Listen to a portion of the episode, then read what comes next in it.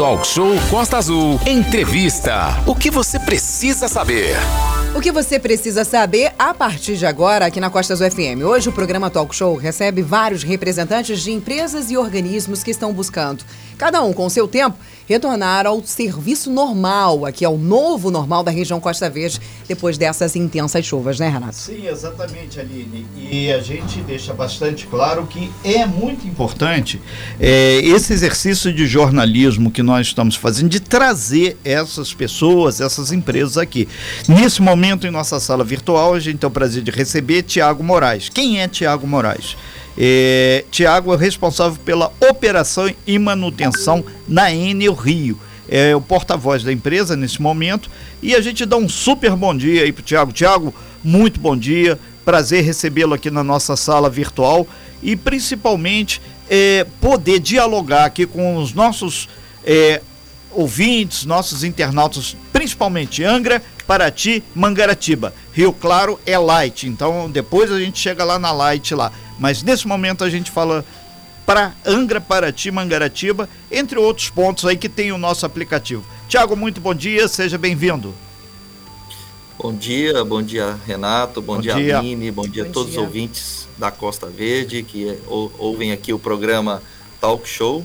É, agradeço muito a oportunidade de poder estar aqui e também compartilhar tudo aquilo que a gente tem feito nesses dias na região da Costa Verde. Perfeito, Tiago. Nesse sentido, a gente tem feito um, um, aporte, uma troca de informações muito grande com a assessoria de comunicação, que a gente recebe aqui N informações de todos os pontos aqui e principalmente das ilhas. Nesse sentido, a gente pergunta para você aí, representante da Enel, Tiago Moraes, tem previsão quando a Ilha Grande terá o, o serviço plenamente restabelecido?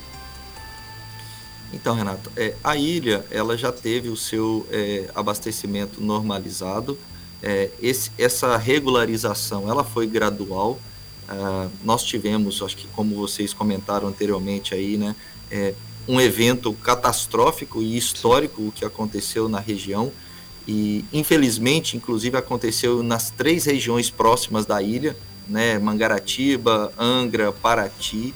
É, e isso comprometeu muito a nossa rede. Né? Nós temos, só para você ter uma ideia, alimentando né, a, a, ilha de Abraão, por exemplo, nós temos por ali quatro fontes que a gente Se me permite, utilizar. é praia, a praia de é. Abraão. Se me permite. Isso, a praia de Sim. Abraão, né? a Ilha Grande. Pois não. Nós temos ali quatro fontes da, da parte terrestre que poderiam alimentar a ilha. Né? E essas quatro fontes foram totalmente destruídas pelas diversas barreiras que, que, que, ali se deslocaram né, ao longo da BR-101 ali e comprometeram a rede. então, Tiago, assim, só para a gente deixar bem claro que a gente tem um universo imenso, desde os técnicos PHD em eletricidade eletronuclear, a dona Maria, a dona Renata lá, o que você chama de fonte são os cabos submarinos que ligam a parte continental à ilha, né?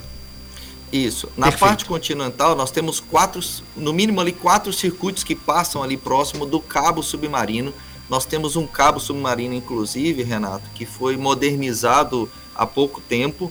É, tivemos um acidente ali, não sei se vocês se recordam, um navio acabou comprometendo um Sim. cabo que a gente tinha.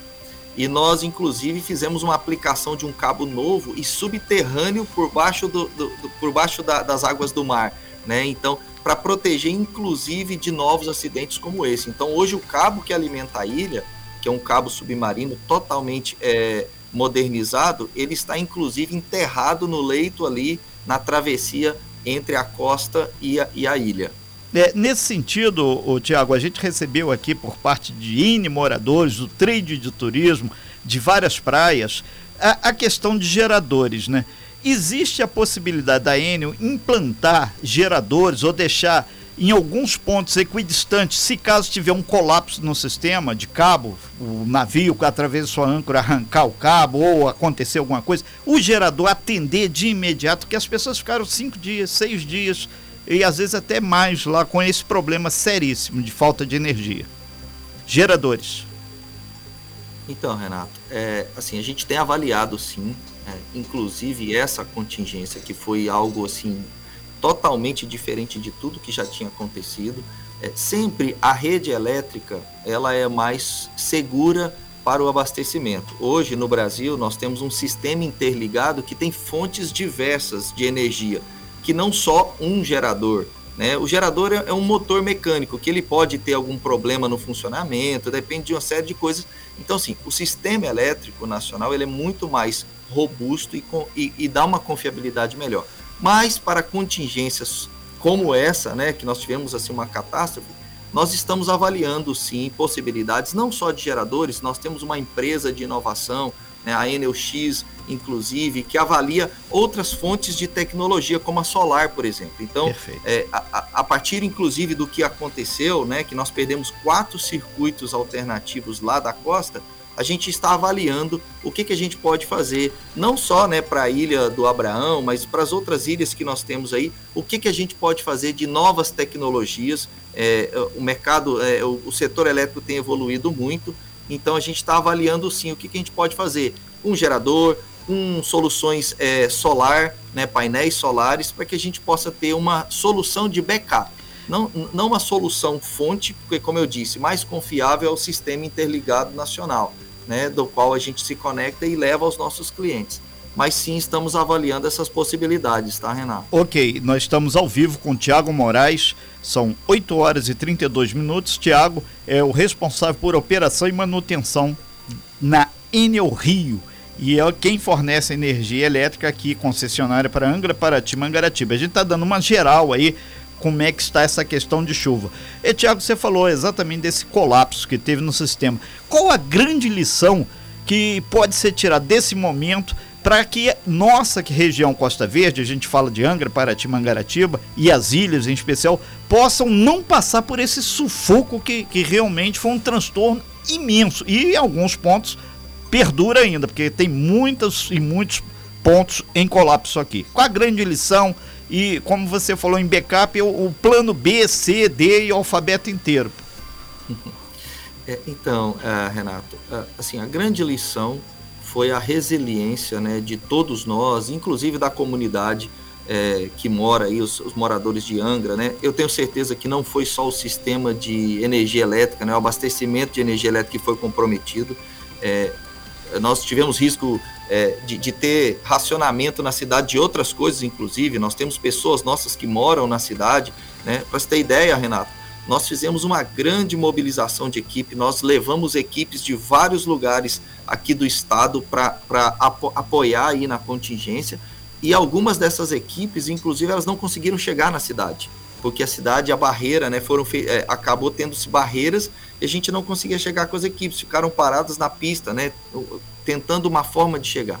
Mas eu acho que assim, a nossa resiliência e a integração nossa com o poder público, com a sala de crise, com as autoridades civis, né, isso fez uma grande diferença. Para você ter ideia, é, nós é, conseguimos a liberação dos acessos através de máquinas, mobilização de, de exército e todo mundo que conseguiu nos ajudar para que a gente chegasse no local. E quando a gente chegou, para você ter ideia, na região da Monsuaba, por exemplo, nós só conseguimos entrar por terra na terça-feira à tarde, quando os nossos é, eletricistas, né, nossas equipes, acessaram ali para fazer o reparo na rede, que foram quilômetros, nós tivemos 4 quilômetros de rede, só de rede destruída, né? E quando conseguimos esse acesso, é, na terça-feira à tarde, no, nossas equipes tiveram que ser retiradas novamente desse local, porque voltou a chover e, e as autoridades ali no, tiveram que tirar nossos técnicos, que inclusive presenciaram nesses dias deslocamentos de barreira. Então, sim, foi um trabalho muito extenso. É, uma coisa, Renato, é, a gente a todo momento nós buscamos soluções por terra, é, pelo mar, não estava navegando até domingo, como estava chovendo muito, sexta, sábado, domingo, a gente não conseguia navegar, né, condições para navegação.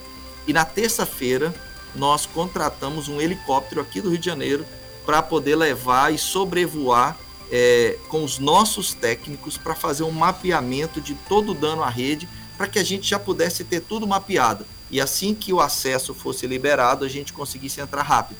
E isso aconteceu na quarta-feira. Na quarta-feira nós tivemos acesso e durante o dia todo nós trabalhamos e conseguimos à noite, da quarta para quinta, começar a normalizar o atendimento uh, total né, na região aí da, da Ilha Grande. É, Tiago Moraes, representante aí da Enel, é, é a primeira oportunidade, não é falta de convites, a assessoria sabe muito bem disso, você está colocando de público para Angra, para ti, uh, as questões técnicas que impediram aí a retomada da energia.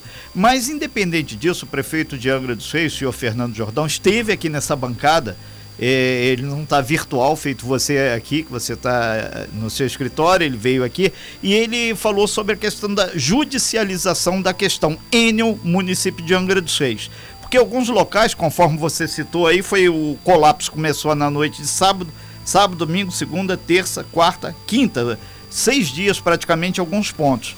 E, e, esses seis dias sem abastecimento de energia retornou, gerou uma série de problemas aí. E muitos pontos a comunidade comentou que, ah, seu Renato, Dona Aline, seu Manolo voltou em meia fase, não ficou tipo uma árvore de Natal piscando. O que pode ser feito a, a partir dessa experiência que nós atravessamos aqui para que tenha um sistema um pouco mais confiável? Além da judicialização da, da, da, prefeitura, que é um assunto aí mais técnico, né, obviamente. É, assim, essa questão está sendo tratada aí no âmbito né, judicial. Assim, Perfeito. Assim, a, a, questão da, de uma multa, ela, isso a Enel já recorreu e houve suspensão dela. Mas assim, é, o, o aprendizado, né, Renato? E aí a gente olhando na estruturação do sistema nós temos investido, inclusive, em, em, cabos mais modernos, cabos que convivam de forma melhor com a vegetação. Né? É, isso, como eu disse, é uma evolução do setor elétrico. Antes você tinha cabos nus, né? somente o cabo exposto. Depois veio uma segunda geração de cabos, são os cabos protegidos, que já tem uma, uma convivência mais é, tranquila com a arborização. E a região da Costa Verde é uma região com muitas árvores. Né? E, e, e, agora né, a gente tem utilizado é, cabos é, isolados. Para se ter uma ideia, na região da Monsuaba, onde nós tivemos ali é, vários quilômetros de rede destruída, nós estamos agora avaliando. É, na contingência, nós fizemos ali uma condição é, que pudesse restabelecer mais rápido, mas nós estamos, inclusive, junto com, com os órgãos públicos ali, nós vamos promover o enterramento dos cabos em alguns trechos, para que, se tivermos novos deslizamentos de terra, é, não danifique a rede, não comprometa o, o abastecimento. Então, a gente está investindo nesses equipamentos mais modernos, mais robustos, para que não se tenha essa interferência. Para você ter ideia, Renato, só nessa contingência que atingiram a rede elétrica foram mais de 700 árvores que caíram sobre nossas redes. Árvores grandes, árvores de grande porte, árvores altas né, e que a gente teve que promover todo esse reparo ao longo desses dias. Nós tivemos nesses dias 10 quilômetros de rede substituído, são 10 mil metros de cabos que foram trocados nesses é, dias que nós tivemos aí e 52 postes. Então, assim, foi algo é, fora da curva. Eu presenciei, por exemplo, Renato, a crise que nós tivemos em Petrópolis, que Sim. foi uma catástrofe também, uma, lamentável, muitas vidas ali. É, e, e, e, o impacto causado na região de Angra, em, a rede elétrica, ao suprimento, foi muito maior e mais complexo é, para a gente poder atuar. É, né? Então, assim, a gente tem feito esses investimentos para que a gente consiga ter uma rede ainda mais robusta. É, Tiago, é, a pergunta campeã aqui no departamento de jornalismo feita agora, muita gente pergunta, por que que demora tantos reparos. Você pontuou, elencou vários problemas aí, estrada, barreira, árvore, coisa e tal. Mas faltam trabalhadores aqui, é, eletricitários, técnicos aqui na nossa região, que você falou que no colapso teve que, teve que vir de fora. É, até conhecidos meus vieram de São Gonçalo, lá na Grande Niterói, mas o cara veio numa picapezinha, que picapezinho não atravessa o lamaçal de Angra. Tem que ser carro 4x4 e o cara bom de braço, que senão não passa. Por que demora tanto? Além desses problemas, falta funcionário aqui ou empresas que possam ser contratadas emergencialmente? Qual é o delta desse colapso? Então, Renato, assim, é, o bom de, de, ser uma empresa grande como a Enel é que a gente tem um poder, né, de, de utilizar de uma forma bem flexível os seus recursos. Como eu disse para você é, no início, é, nós mobilizamos equipes de vários locais. Como a situação era uma situação muito complexa, é, quando a gente conseguiu fazer né, todo o diagnóstico, nós redirecionamos equipes de vários locais, além de equipes que atuam em outros processos aí dentro, né, na região da Costa Verde, nós levamos é, do centro aqui do estado, do norte do estado, nós levamos equipes.